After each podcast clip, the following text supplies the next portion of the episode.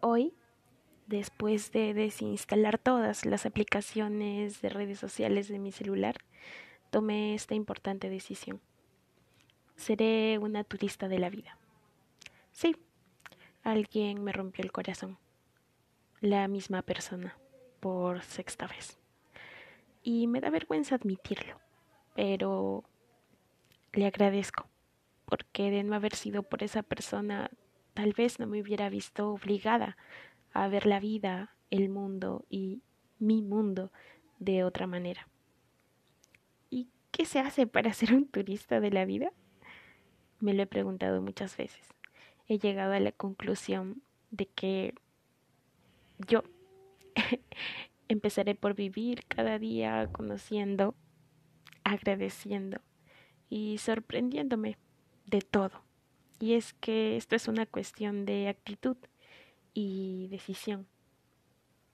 Veré la vida como si todo fuera nuevo, como si no supiera nada, y empezaré desde cero, en los lugares por los que pase, con las personas que frecuente y con mis hábitos. Algo dentro de mí me dice que la mejor manera de vivir es ir por la vida como un turista que llega a un lugar y quiere conocer todo, aprender de la cultura y costumbres, ver el paisaje, comer lo que se consume en ese sitio, respirar como si en ese ambiente el aire fuera diferente y mirar con ojos destellantes todo lo que encuentra a su paso. Ver cada hora como una aventura y tener un objetivo cada día.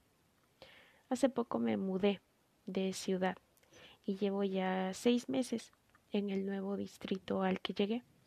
Más todo este tiempo la pasé encerrada, deprimida y sin ganas de nada. Pero eso termina. La vida no se me puede ir de las manos de esa manera. Ni a ti, ni a mí. Hoy es un nuevo día, una nueva actitud y una nueva decisión. Bienvenidos todos a la oportunidad que tienen para crear su propio club de turistas de la vida. Yo soy Selene Palomino y hago este podcast porque quiero compartir todo lo que le podría servir a alguien más. Pueden buscar también el blogspot pensando en voz alta, en donde voy a subir contenido al igual que aquí, los días viernes y lunes a las 8 de la noche. Tengan una linda semana.